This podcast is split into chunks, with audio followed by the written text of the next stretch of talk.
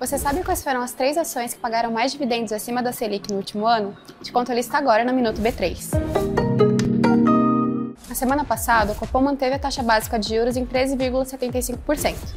É um patamar que costuma favorecer os investimentos em renda fixa, mas também há boas oportunidades na renda variável. Uma estratégia possível é investir em empresas que apresentam bons resultados.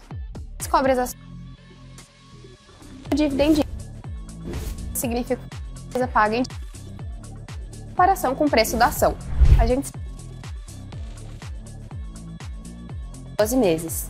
Assim, PropTech, empresa do setor imobiliário ligada à Cirela, encabeça a lista com um dividend yield de 71,07%. O código de negociação é o CINE3.